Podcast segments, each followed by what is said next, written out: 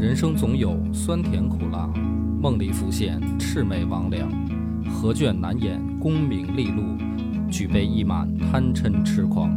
野史下酒四电台，道出不一样的精彩。本节目由幽琴卫浴冠名播出。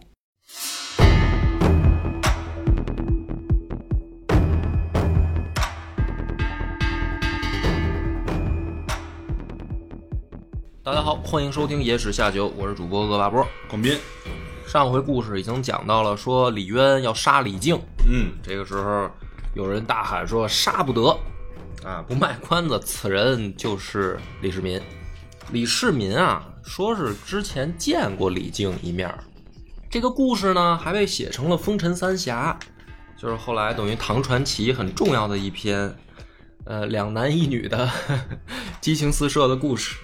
反正这个故事呢，有的人说是野史，嗯，哎，就是这个故事简单我描述一下吧，好吧，也不卖关子，万一要是嗯那个没有人没听过，简单来说呢，就是，呃，李靖啊看上一个侍女，这个侍女就叫红拂女，俩人呢眉来眼去的，勾勾搭搭的呢，就决定私奔。嗯，这个侍女是杨素家的这个婢女，就是像她这么一个身份。私奔的时候呢，就碰上了一个这个江湖大哥，一社会大哥，书里面就管他叫裘让客，就是一听就是一大胡子。其实社会大哥呢，就是觉得说，哎呦，小小两口看起来郎才女貌哈。反正金庸先生啊，金庸说说说他看完了以后，他觉得裘然克是喜欢红拂，然后就 是所以是这么个关系，对对，这是金庸说的，不是我说的啊。然后呢，就是那意思呢，就是但是没想到呢，小美人儿旁边有小白脸儿了，也不好下手。然后呢，在这个故事当中很精彩的呢，就是这个社会大哥啊，口气挺大的，就是那意思，将来我没准能统一天下什么的。啊，结果呢，说后来呢，就出了一事儿，就是有人请他们去见一个这个青年，这社会大哥呢跟这个青年才俊下了一盘棋，下完棋以后呢，这社会大哥就说说，呃，我之前吹那牛逼呢，可能无法实现了。因为有这个 这些少年在，对这个少年可能才是真龙天子，就是大概是这意思啊。原文不是这个词儿啊。然后大哥呢，就是说说我我给你们留点钱，也不能叫点儿钱了，就是留了好多财产给这个李靖，就是说你好好对待对待我这妹妹。然后呢，这小两口就问说你去哪儿啊？说我呀，在这个中原之地可能没发展了，我打算去海外发展，然后就下南洋了。这么一个故事。这个故事的主旨呢，就是说江湖儿女啊，洒脱。嗯你看这个社会大哥这个这个范儿，是吧？就是钱财这些都不重要对，啊，我到一定境界了。但是呢，我好像还唯独放不下，就是这个妹妹，就是、嗯就是有点那种江湖气，然后终于找到一个那个就是托付，呃，对，就托付给李靖了嘛。对然后这就很传奇嘛。那个少年是谁呢？就是李世民。嗯嗯，所以就是说他们之前就见过嘛。但是这个好多呢，史书就并不采纳这个这个故事，就是这就是纯属是，民间杜撰，嗯，对，就像咱们现在看这个八卦小报一样，就是给人瞎编点故事什么的。那也有人说呢，说这也不是瞎编，可能真的是有这么档子事儿啊，历史上呃真的发生过，但只不过不被正史采纳。嗯嗯，那么这个故事到这儿呢，就就提前就先就先完完完掉了啊，就不不不再度过多的赘述。所以呢，这个李世民就把李靖给救下来了。救下来以后呢，就是安排在自己的这个怎么说呢，叫小团队里。哎，说白了，跟跟这李世民干事儿。但是其实我去看这个新旧唐书的说法也不一样。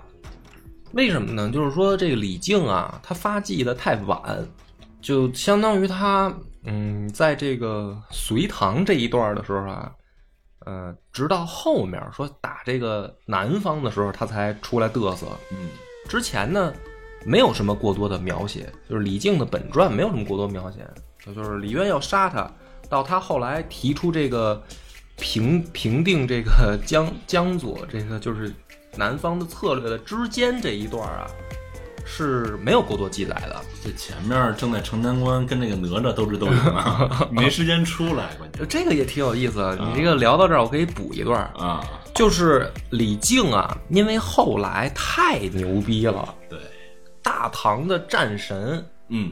而且呢，就是嗯，放在中国的这个历史上，也算得上一号人物，就是军事这块儿，不能说一号人物了，我觉得吧，能进前前三的那种。嗯，李靖，因为这个家伙太厉害了，他一出去就是灭国，你知道吗？就是给他派出去，直接就给人国家灭了，嗯而且还都巨快。嗯所以就是说，论军事才能吧，李靖能排进，就放眼整个中国，我觉得也能在前三。嗯就差不多是这么一水平。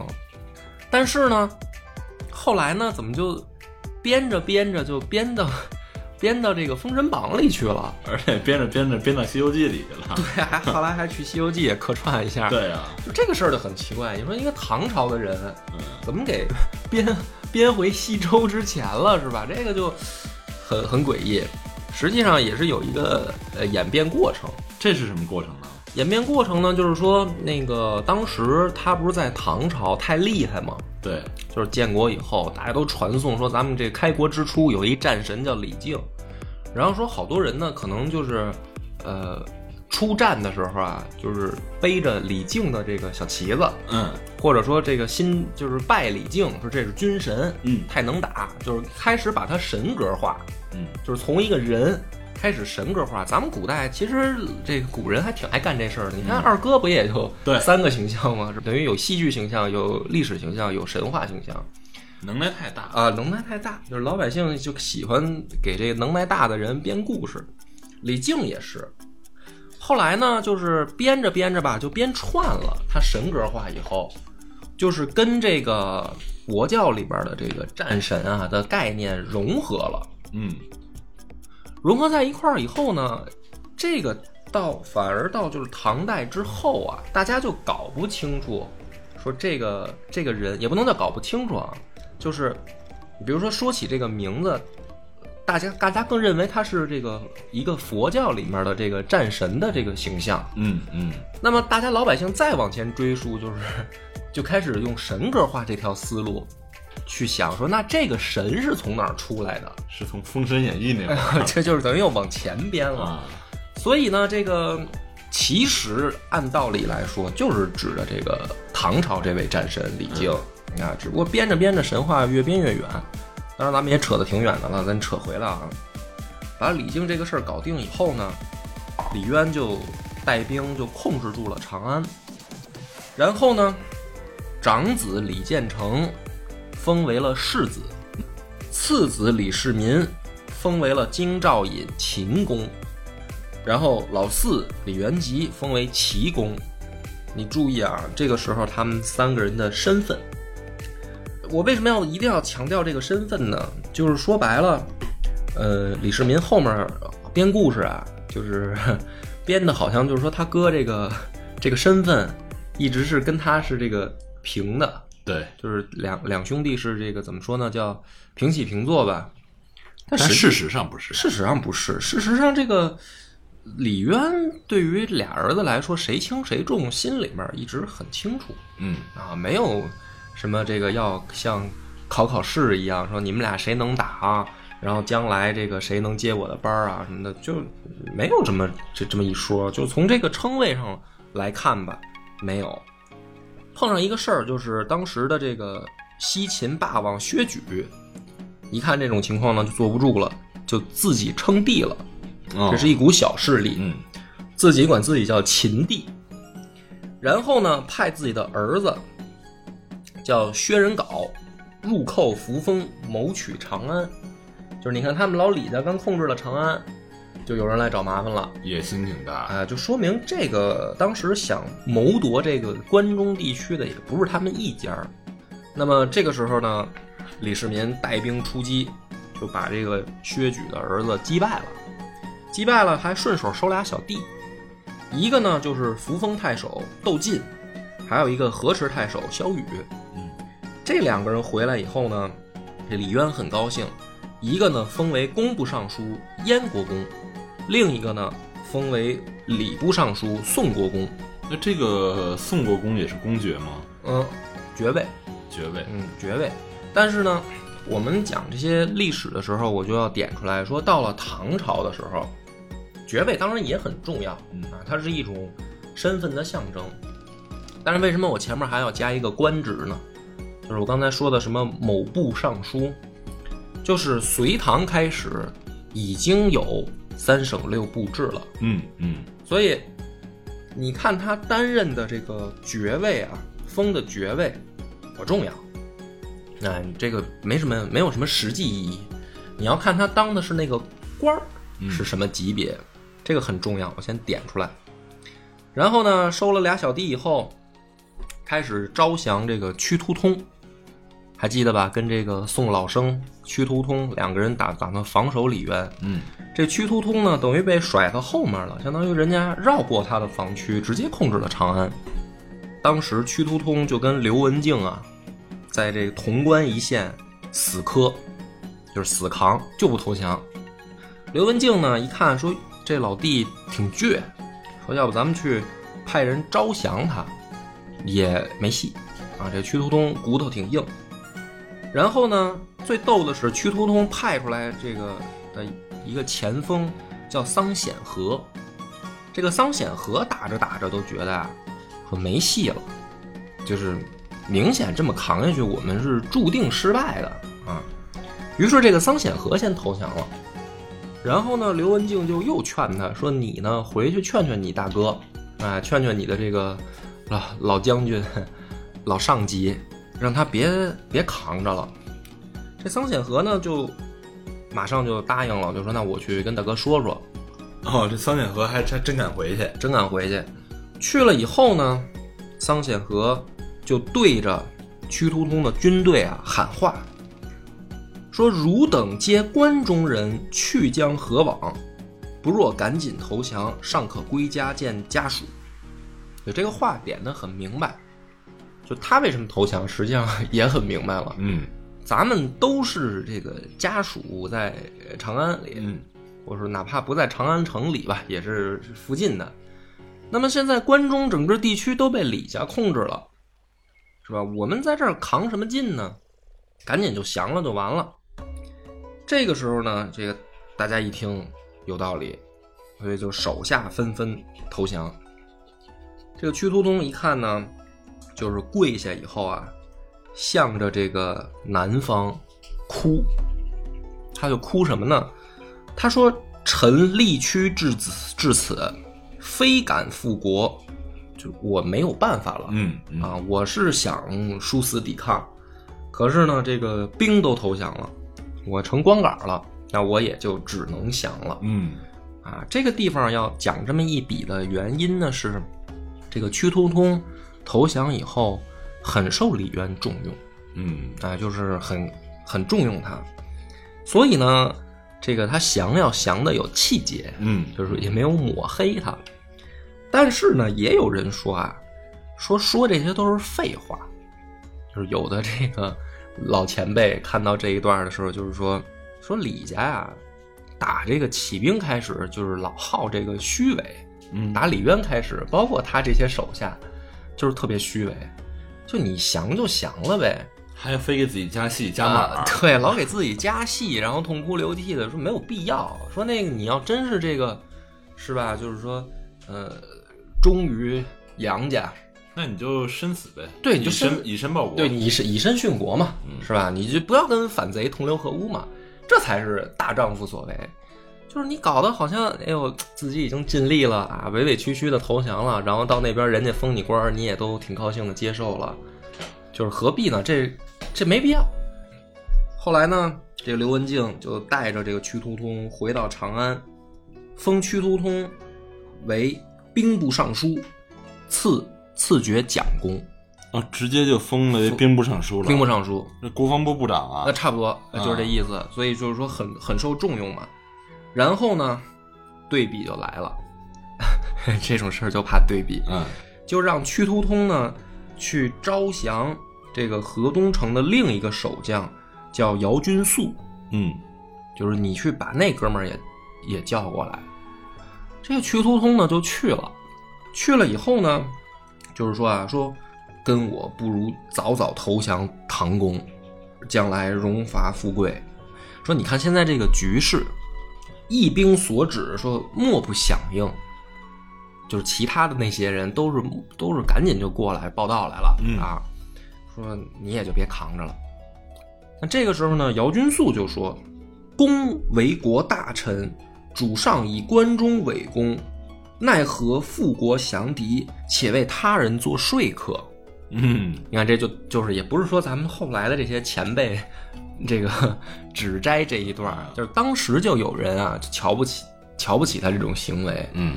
就是你你这个就说白了，当了婊子还要立牌坊，这么下作，你自己投降就完了，然后你假装分析什么天下大事，还替人家来就是劝降我，嗯。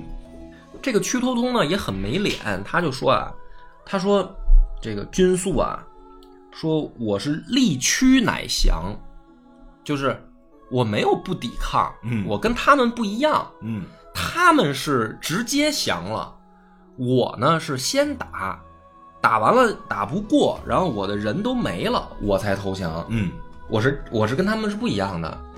哦，这个姚军素就说了，说那好，说我立上位区，就是啊无需多言了。啊，啊我还没打光呢。对，就是说，呃 这姚君素也挺逗，这是挺噎人的这话。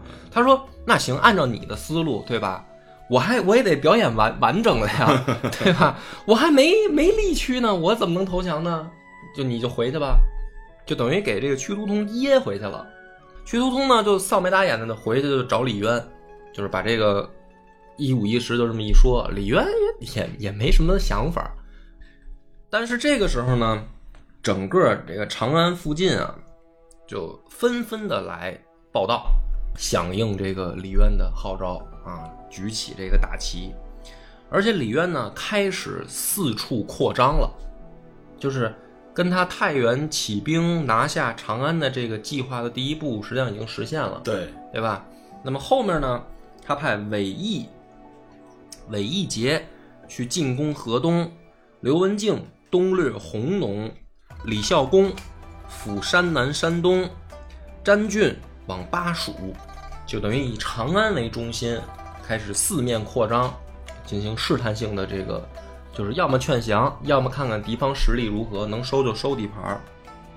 在义宁二年的时候，让李建成为抚宁大将军，李世民为副手，统兵七万，出巡东都，就是洛阳，就奔向河南了嗯啊。那么李元吉呢，另是有一个另一个重要的任务，他是镇北将军，坐守太原，守老家。守老家，就三个儿子的这个动向如此。就在这个时候，说江南呢就传来消息了，杨广被宇文化及勒死了，嗯就是咱们大隋现在的这个真正的皇帝死了。那么这个时候，我刚才那个点的第二个点就来了，就是你觉得李渊应该什么反应？李渊呀，嗯，心里高兴，但是表面上呢，可能要做一做这个前朝的这种功夫吧。啊，所以李渊呢，痛哭流涕，这个而且呢，就是带着这个哭腔的说：“说我北面士人不能往救故主，敢望哀痛否？”就是哎呀，就大哥，我没有来得及去救你，导致你在南方惨死，是吧？就是我这个为臣不忠啊什么的，就来这一套，哭了一鼻子。反正呢，好多这个老前辈呢，就说他确实挺虚伪，啊，是挺虚 伪的，是？吧？这个我也读着是，我也觉得是，就是我们省得你自己动手了。啊，我觉得他，我也你刚才说的对，就是他心里应该很高兴，对啊，对吧？但是呢，面儿上啊，总得来这么一套。其实我读史书的时候，我挺不喜欢看这些人在这儿这个表演是吧？对表演给自己加戏的。但是他怎么着也得表示一下自己师出有名，嗯，是这意思吧？嗯，那么当时呢，这个南方的局势，宇文化及就立了隋炀帝的侄子秦王杨浩为帝嗯，啊，但实际上呢，根本就不让杨浩参与政事，就是把他当成一个傀儡。然后宇文化及呢，自自任丞相，拥兵十万，占据六宫妃嫔。就哦，这个是最终最终目的。对，啊为什么把这放在最后说呢？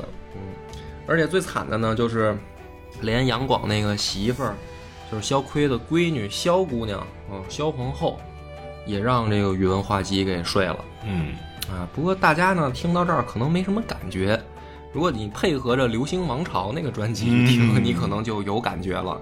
反正这个女人的命运啊，也真是 一波三折。对，啊，预预知详情，请去听《流星王朝》作为广告。那么，宇文化及的目标是什么呢？他并不想留在南方啊，于是呢，他就是带上所有在这个南方超掠来的财宝，还有他收的这些女女子们以及部队，开始北上。嗯，取道水路，先到了彭城，就是徐州嘛。嗯嗯，到了彭城以后呢，换车，就是走水路这个时间上啊，大家都不知道说他到底是一个带了多少财宝。一换车，这个事儿呢就露馅儿了。装了多少车呢？对，他装了两千辆牛车的财宝，两千辆。两千辆啊，啊，然后导致啊两千辆车嘛，说他士兵的这些辎重，然后呃兵器、铠甲这些没车装，就是满满的两千车财宝，然后剩下的所有的辎重呢，让士兵背着上路。所以你就想吧，就是他干嘛去了？金银财宝、古玩玉器什么的，哎你能想得到的全装里边。全都装车，就是往，就是想回家。嗯，就是我不想在南方待着，我带着大家回去以后，咱们就荣华富贵。他是这么一个思路。结果是什么呢？这不就从这个彭城再往北，就进入中原了吗？一进入中原呢，这事儿就好玩了。这个时候的中原啊，正热闹呢。王世充跟这个李密嗯，在河阳打的这个不可开交。这宇文化及呢，等于迎头就撞上李密了，所以呢，就眼瞅着就是要进行一场三方会战。那么这个时候呢，还有一个人也没闲着，就是梁王萧显。他一看，哟，皇帝死了，于是自己也称帝，然后袭都江陵，就在江陵建都称帝了。这个李渊呢，听到这些消息以后，也就最后下定决心了，逼杨佑禅让，嗯，就是你就别再 别再假装什么这个傀儡了、啊，嗯你就直接把这个正朔让给我。然后就是历史上最虚伪的那个呃三请三让，嗯。然后开始推演五行，嗯。最后算出来呢，说唐左呢是这个五运为土德，嗯。所以呢应着黄色，嗯，就是唐朝的这个国运啊，一开始的时候是按照土土五行里面属土，所以都穿黄色的衣服。呃，改大兴殿为太极殿。然后李渊呢，这个时候已经是年过五十了，就是在这个岁数上，终于圆了他的梦啊，当上了皇帝。这个实际上就是篡了自己表弟的这个，这个这个这叫什么篡篡位了嘛？那么讲到这儿的时候呢，大家就已经听明白了，就是说白了，义宁二年，也就是后来的唐武德元年，就大家说历史的这个划分就在此，就是唐隋唐的这个时间的划分，嗯就在这儿，很多历史学家就认为，就是隋就完蛋了，没了。在禅让之后，禅让之后，这个就应该算没了。但是实际上呢，在河南就是东都这儿，洛阳这儿，隋的朝廷还在，还没完。这个杨统继位了，杨统是谁？就是被王世充扶立起来的杨家的孩子啊，继位了。可是好多历史学家呢，就是把这儿就当成是这个隋就灭灭了，然后唐就开始了。那么这个讲一个很重要的，就是唐朝开国的时候，我们就讲讲他现在算开国啊，有几个人的这个职位很关键。我念一下，然后我再给大家解释。李世民为尚书令，裴寂为右仆射，刘文静为纳言，萧雨、窦威为内史令。这几个人，我现在念的名字的很重要。为什么很重要呢？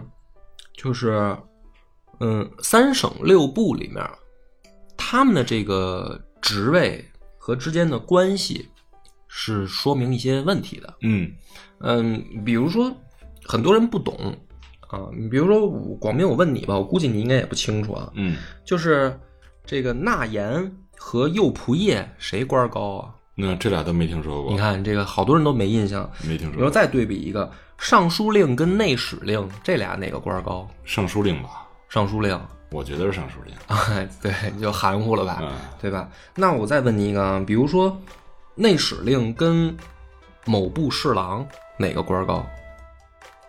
内史令吧，内史令高因为侍郎应该是在尚书之下，啊，对吧？嗯，他应该属于某部副部长。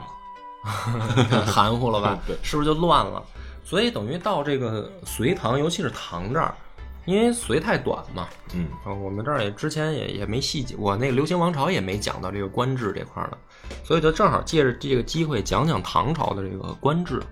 这个三省六部制啊，实际上是加强中央政务效率的一个新的怎么说呢？行政的系统。嗯哎，就是，嗯、大家就老是咱们上那个历史课的时候，老说说这个，呃，相权一分为三，是不是在限制皇权呢？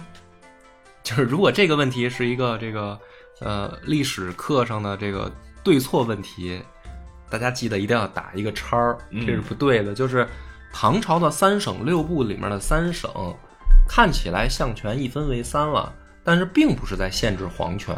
嗯啊，这个是大家一定要记住的。那么三省是哪三省呢？就是尚书、中书和门下三省，这是叫三省啊。这个三省它的区别是什么呢？咱们一个一个解释啊。说这里面中书省是发布政令的，嗯，就比如说咱们打一个比方，比如说皇帝最近有一什么想法，红头文件要。啊，说国家这个缺钱了，咱们下面定个国策吧，出一些这个争取给国库增收的好的这个政令。那么皇帝呢，可能就跟这个内史令两个人就开始琢磨这事儿了。这是第一步，我就打一比方，当然不是严格的这个这这么一个流程啊，就是粗粗俗的讲一下。那么比如说商量好了，这个 A 计划、B 计划、C 计划，有一些想法了，皇帝觉得嗯很美妙，是吧？这个按照这么执行下去的话，明年我应该能起新宫殿了 啊。那么这个东西写好了以后呢，他要往下去这个复复核，就是行不行，行得通。那么这个等于政令就交到了门下省，门下省的这个纳言，他就是听取百官的意见以及这个朝堂的声音，他是有这方面的这个心里面的这个谱的。然后他结合自己的这个了解的情况呢，再来看就是中书省的这个政令能不能行得通。哎，比如说这个，呃，皇帝封了，说这个从明年开始，是吧？大家这个上税，按照这个，比如说收成，按照这个百分之九十上税，啊，然后这个比如说中书省的这个长官说，哎呀，皇帝也英明神武，这个一看就是好计划，嗯呃，送回去了。那这个时候门下省呢，可能就直接就驳回了，嗯就你这个不具备可操作性，嗯是吧？那么中书省跟门下省实际上是有互相牵制作用的，嗯明白了吧？就是说，等于门下省的官员跟皇帝也能通气儿，嗯就是你得解释说为什么我给他驳回了呀？这到底哪儿出问题？怎么修改啊？对吧？这个就是，呃，一定行之有效，并且能避免出现重大问题了吧。到这儿呢还不算完，呃，两个部门是吧？中书门下都想明白、琢磨清楚了，这个政令完事儿了，这两个部门不执行，交给谁执行呢？交给尚书省执行，明白了吧？那么尚书省尚书省的这个最高长官就是尚书令。嗯那么尚书省接到了这个国家的这个要推行的政策也好啊，或者计划也好，他就分摊到六部去了，就是兵部、吏部、礼部、刑部、工部这个六部，就是说真正具具体执行的是尚书省。嗯。所以呢，这个三省实际上是在一个相互制衡、提高行政的这个错，就是往下执行的这么一个效率的问题上，嗯而设立起来的。它并不是为了限制皇权，嗯而是能，反而是应该是让皇帝的想法更快的落实下去，嗯而且不太出问题的落实下去。所以呢，这个里面，尚书令就是尚书省的这个长官，那么右仆射是尚书省的副长官，就是右仆射。后来就是到后后面的朝代就被称为宰相了，他是那个等于尚书省的这个副长官。然后呢，这个纳言是门下省的长官，明白了吧？哦，他是门下省的长官。对，纳言是门下省的长官，然后内史令是中书省的长官，那就是说，内史令、纳言和尚书令三人平级。他们三个是互相制约的，其实是平级。然后呢，右仆射反而是低半级，嗯然后再往下就是各部侍郎，那个是部门的那个头头，他比这三省又低一级。对，他是具体干活的那帮人，就相当于现在公司里边的这个各部门的这个经理，嗯嗯明白了吧？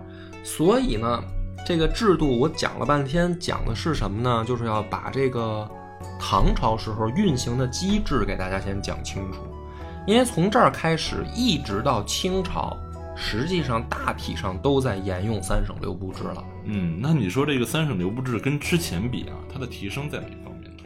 它的提升就在于，比如说汉朝的时候吧，尤其到东汉，东汉呢设立了尚书台，尚书台的这个作用就相当于这个门下和中书的结合，但是问题是什么呢？它无法这个，他他没有办法容错，嗯，就是因为一个人决定，对，或者一个部门决定。一个人决定。那么一个人决定呢，导致的问题是说，谁来担任这么重要的长官？这这个就是一个问题了。那么担任这个长官呢，一般在比如说汉朝的时候，尤其是到东汉的时候呢，由世家大族的这个子弟出任。但是问题是，世家大族跟皇权有时候又形成对立，所以呢，为了解决这个问题，就出现了外戚和宦官。嗯干政，你明白了吧？就是说，他这个东西如果不能容错的话，有的时候又跟皇帝想的并不一样的时候怎么办？所以汉朝就留下了这么一个问题，就是我要扭转这个机构里面运行的问题的话，就是皇帝要想表达自己更多的意见的话呢，他要他要通过外力，嗯。甚至呢是后来通过了一些进士，比如说这个很多皇帝的小跟班儿，他们不是这个尚书台的，怎么说呢，叫朝臣，可是他们呢在皇帝面前很好使，他们可能比如说有的是内廷官员，他就帮着皇帝跟尚书台对着干，所以这样的话呢，不但有的时候政令执行不下去，反而拖慢了这个效率，就是还不够皇族跟士族打架的呢。嗯啊，就是这东西不但执行不下去，啊，反而有的时候还开倒车，是吧？一权力斗争，这个外戚有的时候跟宦官还掐起来，嗯所以这个就很麻烦。而且呢，是说那个三，我我可能这段有点啰嗦，但是大家还是要听明白啊。这个三省它的一个最最优秀的前提是说府兵制的成熟化，就就是说白了，兵部有了嘛，嗯，而且兵部是在这个尚书省下面管着，对，它变成了一个，呃，说白了一个行政机构。某种意义上来说呢，是因为府兵的建立以后，军队脱离了私兵化。就我的解释不能说太专业啊，可能既没有在历史上那么专业，也没有在这个军事上那么专业，但是这个意思是差不多的。嗯那么这个府兵制的成立呢，实际上也为三省六部制呢打了一个补丁。当然，这套系统最后还是崩溃了啊，没有。我觉得目前为止读历史来说，我没有看到有一个说真的是完美无缺的这个行政制度。我说中国历史啊，嗯，这个不要不要拿现在的这个整个世界范围的这个来来讨论，这个没有意义。就是从古代来说吧，它其实每一个朝代都在不断的给这个制度打补丁，嗯，对，对吧？嗯，直到到现在解决了这问题。呃，你这个问题问的，我只能说对，啊对，呃，那么讲了半天这个呢，你就可以看出来啊，这些人的重要性了。嗯你看，当时的尚书令是谁呢？李世民。嗯那说白了，他是执行的那个人。然后当时的右仆射是裴寂，刘文静是纳言。所以后来这个裴寂跟刘文静闹矛盾啊，有的时候我觉得好多人就没，就你就没懂这个历史上的这个官职的这个事儿，就是老从那个人，就是说什么那个人物的那个勾心斗角上去看，他不对，他们俩压根儿就不是一个部门的。对，啊，这个就没有道理。好吧，不不不在这绕弯子了，说了说了半天这个事儿了。那么当时呢，东都洛阳呢也有一套这个行政班底，就是以越王杨统为皇帝啊，这是隋朝的这个、呃等于延续下来的啊。他他这块还姓隋还叫隋呢，嗯杨统。杨统呢，让段达、王世充为纳言，袁文都为内史令。你看，当时实际上，如果回到，比如说我们穿越到了那个武德元年的时候，那不能叫武德元年，一零二年吧，嗯。反正就当时实际上就是一个日月双全的局面，就是这个天下有起码就得算俩皇帝，嗯。因为其他的这个皇帝呢，嗯、你比如说刚才咱们说那个秦帝也好，还是说这个萧显他在江都称帝，这些皇帝其实没有法理性，嗯他没有说所谓的正朔的根据，你自立的，自立的就是他们唯一可以吹的一个牛，就是我顺顺应了天命。嗯，那么这个天命谁都可以说自己有，嗯所以他没有一定的法理性。但是有法理性的呢，等于起码就俩，一个呢就是李渊，因为他毕竟是接受了禅让，这个是有法理性的。嗯你甭管那个就是杨佑是自愿的还是这个被迫的，这个就不重要，只要有这个行为，有这个举动，他的法理就是就是合法的。嗯那么这个是这个是没有问题的。那么杨统的这个东都洛阳的这个法理啊，也是正统，也是正统。为什么呢？因为这个是一个很简单，就是杨杨广死的时候，他们从来也没说我传位给谁了，嗯对吧？所以呢，你你李渊受的那个禅，并不是受的杨广，嗯你把杨广尊为太上皇，就是你还是认他当隋朝的这个，就是这个法理上的依据，但是你并并没有接受到杨广的禅让，那么杨广也没说他要禅让给谁，所以杨统就有合理合法的继承权，嗯。就杨广已经死了，所以当时的这个局面就相当于日月双悬，嗯。就是如果对于平头老百姓来看的话，说不好听点儿，就是俩政府。这个两个政府呢，马上就要遇到一个这个很有意思的事儿，就是当时还有一波人，就是瓦岗寨出来的这帮李密，嗯他 就是他也没称帝啊，李密没称帝，但是他呢藐视两个政府，嗯 就是你说这种人，这个这个局势太逗了啊！就是有这么一帮人，他也不没有自己称帝啊，然后他还不听两个政府的号令，于是河南的这个局势，你看这个李世民、李建成带兵也来了，然后河南东都里面这个杨统，这是一政府。然后南边宇文化及率兵要北回回家呀，也到河南了。然后还有李密这帮人，嗯就等于四方聚齐在河南了。那么预知后事如何，且听下回分解。我们的微信公众号叫“柳南故事”，柳树的柳，南方的南。如果还没听够的朋友，欢迎您来订阅关注。